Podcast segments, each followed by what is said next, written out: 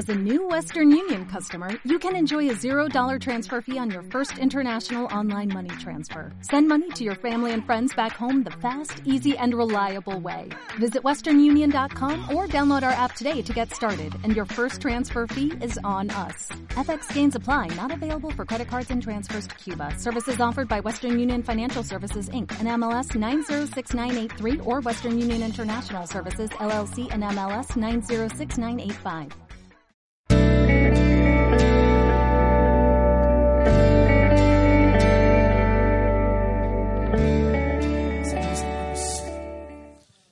Gusto mirarles nuevamente y sobre todo hacerlo en el marco de este espacio que nos regalan para reflexionar juntos y trabajar juntos en pos de la iglesia. Así que les pido que ocupen su lugar, hermanos, por favor. Dice el libro de Proverbios en el capítulo 11, versículo 14, donde no hay dirección sabia, caerá el pueblo, mas en la multitud de consejeros hay seguridad. Y a mí me da gusto ver que aquí hay muchos consejeros, ¿verdad? Y si tenemos muchos consejeros, seguramente habrá una dirección sabia en la iglesia y entonces el pueblo de Dios no caerá, sino que será sostenido primeramente por la mano de Dios y en segundo término por el trabajo de sus liderazgos que le sirven. Había una ocasión dos primos.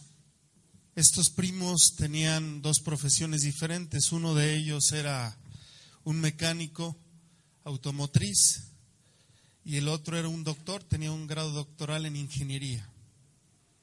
Y los dos primos eran muy afines y entonces en una ocasión salen a acampar. Y eh, se pasan el día pescando, cocinando sus alimentos, haciendo senderismo, ¿verdad? Un poco de bicicleta. Y al caer la noche se meten los dos en su casa de campaña y se duermen. Pero a medianoche el primo que es mecánico despierta. Y entonces él despierta, se queda viendo al cielo y despierta a su otro primo, al que tiene doctorado, y le dice, primo, despierta. Y los dos despiertan y se quedan viendo al cielo y le pregunta el primo que es mecánico al doctor, ¿ya viste el cielo? Sí. ¿Qué opinas? Entonces el primo que es doctor responde, astronómicamente veo la Vía Láctea, que significa camino de leche. Tiene una masa solar de 10 a la doceava potencia, un diámetro de 100 mil años luz, tiene 400 mil millones de estrellas, pertenece a un grupo de 40 galaxias llamado grupo local. Astrológicamente veo que la constelación de Acuario está alineada con Orión, lo cual predice buena ventura. Y meteorológicamente no hay evidencia de nimbos, ni de cúmulos, ni relámpagos, por lo tanto no habrá lluvia. Y le dice el primo doctor al primo mecánico, ¿y tú qué ves? Prácticamente, yo creo, primo, que nos acaban de robar la casa de campaña. Nosotros si nos dedicamos solamente a reflexionar y a hacer que nuestra imaginación, nuestra razón, que es un don de Dios, nos permita elaborar escenarios, explorar ideas, establecer eh, posibilidades, cursos de acción, etcétera. Pero si no los aterrizamos, ¿verdad? De manera práctica, podemos parecernos al primo que era doctor. Pero en realidad nosotros queremos tener un equilibrio entre el primo que es doctor y el primo que es mecánico. Mirar las cosas en su profundidad, pero también en su sentido práctico. Y es lo que vamos a intentar el día de hoy. Vamos a trabajar un poco en torno a estas ideas que han reflexionado desde la mañana del día de ayer y estaremos tratando de plasmarlas de manera concreta en planes o cursos de acción. Así que quisiera que comenzáramos con la presentación. Bueno, entonces el taller se llama ¿Cómo elaborar qué, hermanos? Ayúdenme leyendo. Entonces, ¿cómo elaborar un plan de acción? Pero ese plan de acción tiene un énfasis muy específico que implica que nuestros planes de acción en sociedades, ¿verdad? Deben de tener un enfoque en el cuidado y acompañamiento pastoral de aquellos que dependen de nosotros. Y uno de los objetivos específicos de todo este esfuerzo es que los directores, tanto nacionales como distritales, salgamos de aquí con un boceto de plan de trabajo para 2017 en las diferentes sociedades, priorizando el cuidado y acompañamiento pastoral. Entonces, ¿cuál debe de ser la prioridad de todas las sociedades, hermanos? Cuidar y acompañar pastoralmente a nuestros a nuestros hermanos en la fe. De lo contrario, podemos padecer el síndrome del sopilote estreñido. ¿Alguno conoce el síndrome del sopilote estreñido? Planea y planea, pero no obra. Y cuando uno planea, planea y no obra, queda así, ¿verdad? Bastante compungido, por no decir de mal humor, ¿verdad? Entonces, hoy vamos a estar trabajando en torno de estas ideas. De manera sucinta, ayer tuvieron un espacio de reflexión muy profunda, pero en términos muy breves, muy sintéticos, el Consejo Pastoral busca o procura despertar, nutrir y desarrollar la inteligencia moral y espiritual de las personas. Es decir, el ámbito ético y, por supuesto, la vivencia de trascendencia respecto de Dios de la divinidad, ¿verdad? En sus dos manifestaciones, Padre e Hijo, y el accionar del Espíritu. Y tiene que ver con despertar, es decir, que cada uno de nosotros explore por sí mismo lo que es la vida espiritual, nutrirla, es decir, que alimentemos y que desarrollemos, ¿verdad? Implica que lo que hacemos es un proceso que tiene un punto de llegada. Esto es importante porque Ayer nos quedó claro a todos que el punto de llegada de cualquier cristiano, ¿quién es, hermanos? Jesucristo, ¿verdad? y su plenitud, ¿verdad? De Efesios 4:13 nos lo dice así, pero toda la tarea pastoral que hagamos tiene como meta principal que cualquier persona, cualquiera que sea su condición, y este es otro elemento importante, todas las personas tenemos o vivimos en condiciones distintas, pero cualquiera que sea la condición, alcance la plenitud de vida a través de la persona de Jesucristo.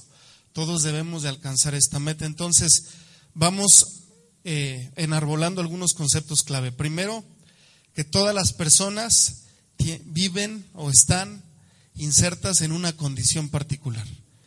Y segundo, en segundo lugar, que todas las personas tienen que alcanzar la plenitud de Jesucristo, ¿verdad? Son dos elementos importantes. Ahora, el tercer elemento que quiero yo enfatizar es que para que nuestro asesoramiento pastoral sea eficiente, es necesario que conozcamos con exactitud la situación de la persona hacia la cual se dirige nuestra acción pastoral. Debemos de pensar contextualmente. Entonces, lo que vamos a hacer hoy es muy sencillo, hermanos. Vamos a trabajar a partir de este breve esquema. Tienen en el lado superior supongo que es izquierdo para ustedes, ¿verdad? Este que es contexto actual, ¿ya vieron? Y es la situación específica del grupo. ¿Qué grupo? Sus grupos, ¿verdad? Las mujeres, los varones, los niños, los adolescentes, los adultos mayores, ¿verdad? Todos aquellos que son sujetos de la acción pastoral. En segundo lugar, tengo aquí una palabrita que es brecha, ¿verdad? Brecha no es otra cosa sino entender qué nos falta para un ideal que estamos planteando. Y el tercer elemento que tenemos en este esquema es un ideal pastoral, ¿no? El cual ya afirmamos que tiene como centro, como centralidad la referencia de Jesucristo, ¿verdad? Como ejemplo de vida en plenitud. Entonces, ¿qué vamos a estar haciendo esta mañana tarde, hermanos? De manera muy concreta vamos a estar tratando de comprender todos juntos cuál es el ideal pastoral para cada sociedad. Voy a dar un poco más de explicación al respecto. ¿Cuál debe de ser el ideal pastoral para cada sociedad? A partir de eso, voy a voltear a ver respecto de mi ideal, cómo está mi sociedad respecto de ese ideal en el contexto en el que está inserta mi sociedad y sobre esa base voy a encontrar las brechas. ¿Sí? Les voy a dar más detalles, pero son tres momentos. El ideal pastoral, el contexto actual y la brecha. ¿Sí, hermanos? Quiero que se queden con esas tres ideas. Ideal pastoral, contexto actual y la brecha. ¿De acuerdo, hermanos? ¿Sí? Los oigo, pero no los escucho. Entonces, eh, ¿qué es el ideal pastoral? Es describir lo que debería ser un grupo vital, viviendo en plenitud de vida a partir del modelo de Jesús desde su propio contexto. Es decir, si yo pienso en los varones de la iglesia de Dios y quiero describir cómo sería el varón que vive en plenitud, en plenitud conforme a la de Cristo Jesús, ¿cómo describiría yo a ese varón? Un varón que vive en plenitud conforme a Cristo Jesús es dos puntos y todo lo que debería yo de decir acerca de ese varón no lo voy a decir yo, lo van a decir quienes pastorean a los varones, ¿verdad? Porque se supone que la sociedad varonil es la que tiene clara o debe de tener clara una idea pastoral ideal de lo que deben de ser los, los varones viviendo en plenitud de Jesucristo. Sí, entonces, cuando hablo de idea pastoral no estoy usando un término muy alejado de lo que ustedes ya conocen, sino simplemente es describir cómo debería de ser el grupo al que pastoreo. ¿Sí, hermanos? Describir cómo deben de ser los niños que viven en Jesucristo, describir cómo deben de ser los adolescentes que viven en Jesucristo, describir cómo deben de ser los varones, las mujeres, los adultos mayores, los matrimonios que viven en Jesucristo. Ahora, para hacer esto, ustedes ya hicieron un trabajo reflexivo intenso el día de ayer, ¿verdad? Ayer trabajaron en muchas ideas en torno, en primer lugar, a lo que implica el consejo y el acompañamiento pastoral, la terapia pastoral, y en concreto, qué es hacer pastoral para sus diferentes grupos vitales, niños, adolescentes, adultos, mayores, varones, mujeres, matrimonios. ¿Sí, hermanos? Entonces, ideal pastoral, describir cómo se deben ver los grupos que pastoreo, jóvenes también. ¿Ok? ¿Estoy siendo claro, hermanos? ¿Sí? Bueno. Les voy a poner un ejemplo de algunas definiciones, algunas ideas pastorales, ¿no? Por ejemplo, esta de los adolescentes. Si yo, ah, un ideal pastoral debe de sintetizarse en una sola frase, ¿sí? Tan amplia como ustedes consideren, pero una sola frase. Por ejemplo, el adolescente necesita ser amado y ser comprendido. Necesita un ambiente estable y seguro. Necesita ejemplos de valores positivos. Necesita ser parte de un proyecto de vida que lo desafíe a un compromiso concreto, pero a la vez le dé la seguridad necesaria para realizarse plenamente. Ese, por ejemplo, es un ideal pastoral, hermanos. ¿Sí? Un ideal pastoral integra lo que yo creo desde mi perspectiva como pastor. Ustedes son pastores, ¿verdad? Desde mi perspectiva, lo que debería de ser el ideal de un adolescente viviendo en plenitud es solamente un ejemplo. No digo que deba de ser así. ¿De acuerdo? Entonces, otro ejemplo, ¿no? La pastoral tiene una tarea muy importante con los padres y la familia del niño debe procurar generar espacios de amor y de alegría, es decir, un ambiente positivo.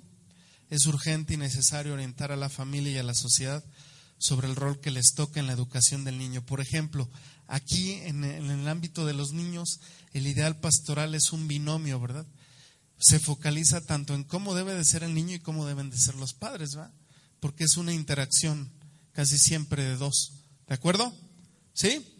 Pero es una definición de lo que yo creo que deberían de ser eh, el ideal pastoral. Ahora ustedes son expertos en su campo. Mi hermana Judith es experta en el campo de los adultos mayores y ella tendrá esbozadas algunas ideas de lo que ella cree que debe de ser un adulto mayor viviendo en la plenitud de Jesucristo, ¿sí? Y lo va a describir en esos términos. Mi hermano Misael con los niños, ¿verdad? El caso. ¿Sí? ¿Sí, hermanos? Obviamente vamos a trabajar juntos. La Sociedad Nacional con sus directivas distritales. Este va a ser un espacio de trabajo conjunto. para que al final todos nos llevemos un mismo ideal pastoral y el desafío particular de cada quien sea adaptarlo a sus propias circunstancias, alcances y medios. Ideal pastoral. La vejez debería de ser una etapa de tranquilidad, sosiego, reflexión madura, experiencia al servicio de la juventud, preparación para la etapa final. La sociedad debería explotar la experiencia de las personas de este periodo de vida y brindar lugares propicios para su descanso y recreación. La Iglesia debería retomar la experiencia de Israel, en el cual los ancianos representan sabiduría, experiencia y autoridad. No eran relegados a tareas secundarias, sino que asumían roles protagónicos. En una sociedad, perdón, pues, en una sociedad que ha desvalorizado el aporte de las personas de la tercera edad, la iglesia tiene la oportunidad de alzar su voz y propiciar espacios de qué, hermanos? Amor, alegría y descanso para estas personas. Ahí está un ideal pastoral, ¿sí? ¿Estoy siendo claro? Estamos muy atentos. Está bien, hermano. Ideal pastoral de la sociedad de matrimonios. La pastoral matrimonial no termina con el casamiento, sino que es permanente, continúa a través del tiempo. Por eso la unión debe ser alimentada por la palabra de Dios a lo largo del matrimonio y se debe preparar para los momentos críticos que debe recorrer. La unión de por vida de dos seres supone un riesgo que los cónyuges cristianos aceptan correr en la fe, que los hace verdaderamente libres, capaces de perdonarse mutuamente, dar un renovado sentido a la relación y guardarse una lealtad que esté alineada por el amor y no por el acostumbramiento y el miedo. Este es el propósito de Dios para todo matrimonio. Un ideal, ¿no? ¿Sí? Puede ser el que ustedes tengan en mente o no, pero es un ejemplo, ¿de acuerdo? ¿Sí, hermanos? Entonces, dijimos que es ideal pastoral describir lo que debería de ser su grupo vital viviendo en plenitud de vida a partir del modelo de Jesús desde su propio contexto. ¿sí? Describir, ya vieron cómo yo puse unos ejemplos que describen. ¿Sí, hermanos? Ok, entonces vamos al ejercicio número uno, que es describan su ideal pastoral. ¿Vale? Entonces vamos a trabajar por sociedades. La sociedad infantil nacional, ¿dónde está? Ah, bueno, aquí está. ¿Dónde está la sociedad nacional infantil? Mi hermano Misael. Entonces, mi hermano Misael va a agruparse con todas las directivas distritales que estén aquí. La sociedad juvenil, ¿dónde está? También Karen tomas a todas tus sociedades distritales en torno de ti. La sociedad de adultos mayores, vi a mi hermana por ahí. ¿Dónde está mi hermana Judith? Sí, así es. ¿Quién me falta? Matrimonios, mi hermano. ¿Dónde están mis hermanos? Alicia, ok, están. Mis hermanos, en derredor de sí, por favor, agrupan a sus directivas. Eh, ¿Quién me falta? Sociedad, mi hermana, sociedad femenil, sociedad de adolescentes, y la varonil, mi hermano Arturo por allá. ¿Sí? Entonces, ubiquen a sus líderes, hermanos, por favor, y reúnanse en torno a las sociedades distritales, al líder y a la directiva nacional, por favor.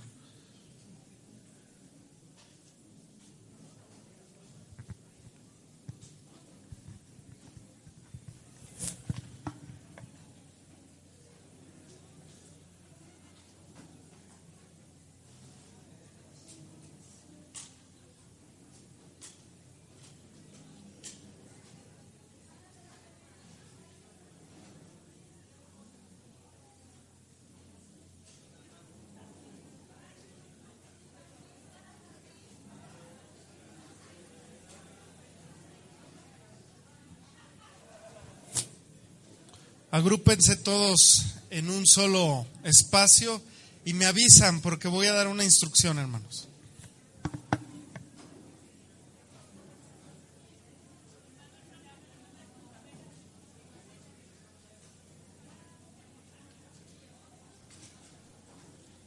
Atención para dar el siguiente paso. Eh, en, el, en el en la definición que tengan, seguramente le falta y seguramente la van a seguir profundizando, pero en términos solamente del procedimiento y del ejercicio, lo que quisiera que hagamos a continuación es lo siguiente, hermanos. Miren, en pantalla tienen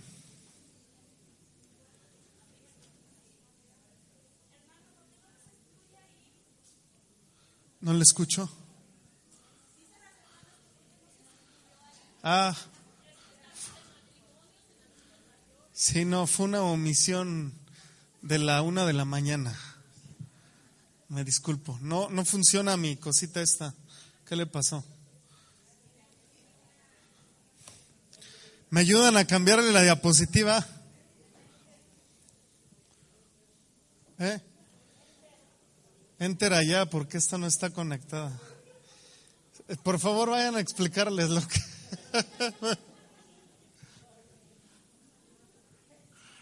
bueno, la idea es esa. Eh,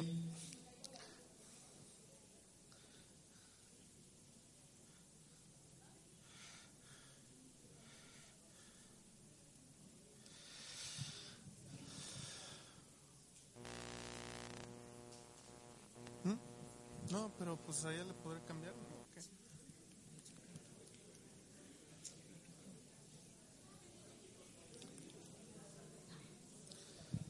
Bueno, a ver, obsérvenme por favor, miren. Tengo la, la definición que ustedes, a la que ustedes arribaron. Ah, la que sigue, por favor. Miren, por ejemplo, ya tenemos una primera, un primer esbozo de la definición que ustedes articularon. Entonces yo retomo la que había trabajado. El adolescente necesita ser amado y comprendido, necesita un ambiente estable y seguro, necesita ejemplos de valores positivos, ser parte de un proyecto de vida que lo desafía a un compromiso concreto, pero a la vez le dé seguridad para su realización plena. Ahora tengo que hacer un diagnóstico, entonces en el diagnóstico yo voy a agarrar los elementos críticos de mi, de mi definición, ¿no? Entonces, mi definición decía, los adolescentes tienen que ser amados y comprendidos, ¿sí? Entonces va mi diagnóstico. En mis iglesias, ¿los adolescentes son amados y comprendidos? Yo tendría que poner ahí, no son amados suficientemente, ¿no? Y no son comprendidos, ¿no? No son amados porque la mayoría de ellos, este, son mirados más bien como un grupo que no pertenece ni a los jóvenes ni a los niños, ¿no? Está ahí en el limbo extraviado, ¿no? No son comprendidos porque no somos suficientemente empáticos con su crisis de identidad y no somos tolerantes, ¿no? En su forma de explorar el mundo, ¿no? En su forma de explorar diferentes condiciones identitarias, ¿no? Luego, ¿qué clase de referentes tienen nuestros adolescentes?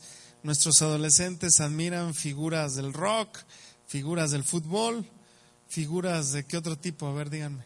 ¿Eh? De los cómics, ¿verdad? ¿Sí? ¿Qué tipo de valores está resaltando los adolescentes, no? Si les preguntamos, a algunos les gusta el graffiti, yo tengo adolescentes que les gusta el hip hop, ¿verdad? Y eso refleja ciertos tipos de valores, ¿verdad? Que ellos están resaltando respecto de lo que ellos deberían de resaltar tienen algún proyecto de vida desafiante, bosquejado, vamos a darnos cuenta que ninguno de ellos tiene idea de qué quiere hacer en la vida, ¿no? Ni remotamente tienen ideas de lo que pudieran estar elaborando hacia el futuro. ¿Y qué tipo de compromisos están desarrollando? Todo les da flojera, no quieren comprometerse con nada, etcétera, ¿sí? Pero esas preguntas parten de qué, hermanos? De su definición, ¿sí? ¿Sí? ¿Ya vieron? ¿Sí? Es decir, ahí está mi definición. Y a partir de mi, de, mi, definición yo voy a escribir las preguntas que quiero responder y las voy a responder. ¿Sí? ¿De acuerdo? Bueno, ahora hagan eso, por favor. Es el diagnóstico contextual. A partir de los principales conceptos de su, los principales elementos clave de su definición, hagan como su diagnóstico. Me conformo con que juntos todos se lleven un ideal pastoral común y alguna idea sobre brechas. Después vamos a ver qué más, qué más deberíamos estar haciendo. Entonces, dediquémosle diez minutitos, hermanos, para que también compartan sus hallazgos, por favor. ¿Cómo van mis hermanos? ¿Va avanzando? Bueno, dos minutos más para darles otra instrucción, por favor. Quisiera que pongamos un video. ¿Está listo el video? Por ahí atrás. Quiero que veamos un video juntos, hermanos. A ver, denme un minuto para ver un video. Déjenme ir tenemos que concluir un poquito antes de lo establecido.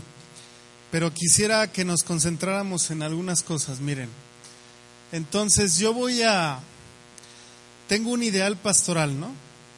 Y a partir de las palabras clave de mi ideal pastoral, por ejemplo, los jóvenes decían, el joven de la iglesia de Dios es dinámico y debe de tener un crecimiento espiritual. Yo tomo el concepto crecimiento espiritual ¿no? y me pregunto, ¿cómo están los jóvenes de mi sociedad en términos de crecimiento espiritual? Y entonces digo, les falta, ¿no?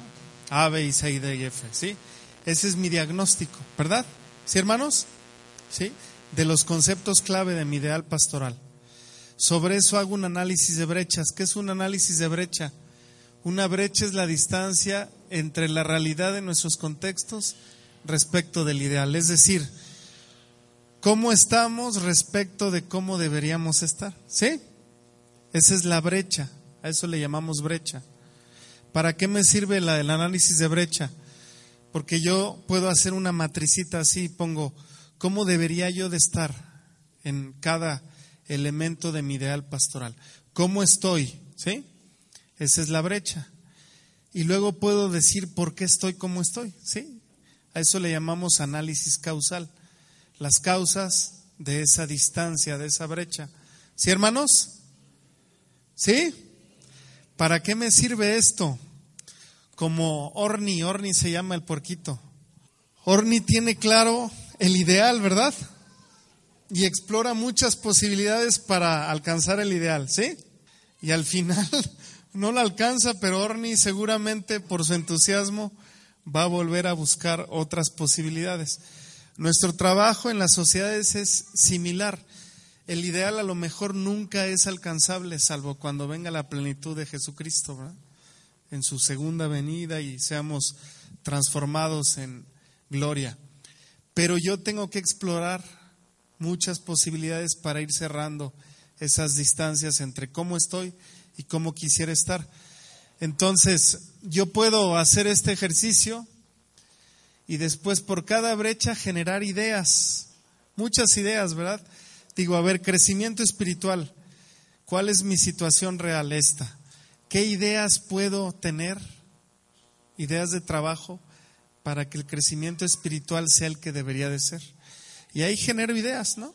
Generar ideas simplemente, ta, ta, ta, ta. Un congreso, un seminario, una escuela bíblica, ¿verdad? Un cuadernito de trabajo, retiros. Genero muchas ideas. ¿De acuerdo? ¿Sí, hermanos? Entonces pongo las brechas y pongo las ideas que tengo. Le llamamos estacionamiento de ideas.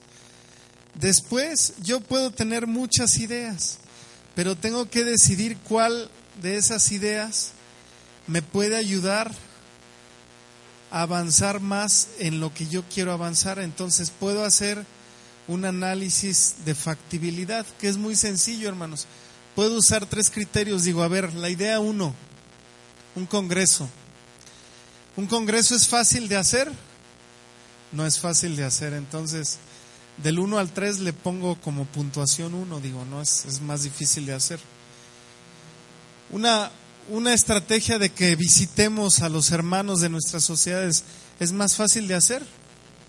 Entonces le pongo un 3, ¿sí? Luego, recursos requeridos. ¿Qué recursos necesito para hacer un congreso, hermanos? Muchos recursos, ¿va? Entonces le pongo uno.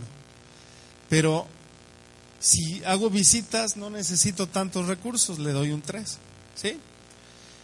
Y luego tengo impacto pastoral, digo, ¿el Congreso tiene impacto pastoral? Sí, a lo mejor como es masivo, no el que pudiera tener, pero si visito tiene impacto pastoral, sí, a lo mejor mucho más efectivo, sí, porque es uno a uno, ¿verdad? Estoy trabajando de manera más cercana. Entonces le doy más peso a la visitación que al Congreso.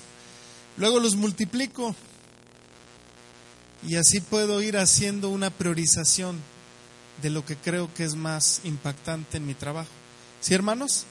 Y puedo decir, a ver, el Congreso es muy importante, pero en términos de, de factibilidad, si comenzamos con las visitas, vamos a ser más efectivos y el Congreso le damos un poquito de tiempo, ¿no? Para hacerlo posteriormente. ¿Sí? ¿Más o menos? Este material lo van a tener. Lo que yo quería aquí, por supuesto, a lo mejor no nos alcanza para hacer todo el tiempo, pero quiero que se familiaricen con el proceso. Partimos de definir un ideal pastoral. Si ese ideal pastoral tienen ustedes un acuerdo base y después lo van refinando juntos, va trabajando juntos y las directivas nacionales dicen, a ver, en la fecha tal lo vamos a liberar y ya está el ideal pastoral de cada sociedad para todos. Cada uno de los equipos distritales puede hacer el trabajo siguiente, su diagnóstico, sus brechas, la generación de ideas y luego clasificarlas. ¿Sí, hermanos? De tal suerte que digamos para el Estado de México, a lo mejor me funciona mejor una estrategia de hacer un cuadernito de trabajo, ¿no? Pero para el Distrito Federal me funciona hacer una escuela, ¿no? Una escuela con conocimientos. Para Veracruz, un seminario, ¿verdad? Con un retiro con todos los hermanos, ¿sí? El, como Orni, el cerdito, el camino que yo escoja va a estar en función de qué tanto creo que sea efectivo. ¿Cuántas veces Orni intentó llegar a las galletas? ¿Y cuál fue el más efectivo? Mover el refri, ¿verdad? Sí. Pero él tenía un avión, ¿verdad? Cohetes, ¿verdad? Tenía un sinfín de cosas. A veces así planificamos nosotros, tenemos muchas ideas y creemos que todas son igualmente efectivas, pero podemos darnos un poquito de tiempo y sentarnos y decir, a ver, ¿cuál me consume más recursos? Cuál es más difícil y cuál tendría mayor efectividad pastoral. Y sobre eso yo puedo priorizar, ¿sí? ¿Se acuerdan que uno de los elementos era priorizar en términos pastorales? ¿Sí? Por eso todo parte de un ideal pastoral. ¿Esto que hago, cómo impacta mi ideal pastoral? ¿Le ayuda o no le ayuda? Sí le ayuda, ¿verdad? Por ejemplo, los hermanos del Ejecutivo tienen un ideal pastoral de los, de los líderes de sociedades este evento que estamos haciendo nos va a ayudar a los, a, los hermanos del Ejecutivo a que ellos cumplan su ideal pastoral del líder, nosotros creemos que sí, ¿verdad? Pero primero tuvimos que pensar en un ideal pastoral. ¿Cómo deben de ser los líderes de nuestras sociedades? Ah, deben de tener conciencia pastoral. Entonces, ¿la tienen? Hay brechas. ¿Qué tenemos que hacer? Surgieron varias ideas. ¿Y creyeron que esta, este ejercicio era la idea que más nos ayudaba para asegurarnos que todos tuvieran conciencia pastoral. ¿Sí, hermanos? Ese es el ejercicio que tienen que hacer ustedes. La presentación se la van a llevar, ustedes la pueden trabajar. Lo más relevante de todo esto es que tengan claro el proceso de trabajo, ¿sí? El proceso de trabajo y que sigan pensando en ideales pastorales, ¿de acuerdo? Podemos dedicarle meses a trabajar un ideal pastoral, no es fácil. Es el asunto más fino de todo esto. Pero a partir de ahí el trabajo se hace mucho más eh, claro, nítido, tiene un sentido más concreto. Todos vamos por la misma galleta, ¿sí? ¿Y cómo le vamos a hacer? A lo mejor uno sí les funciona el avión, otros les funciona el paracaídas, otros les funciona el, el brincolín, ¿verdad? Otros les funciona mover el refri, pero todos vamos por la galleta, ¿sí, hermanos? ¿Sí? Ese es el, el foco de todo este ejercicio.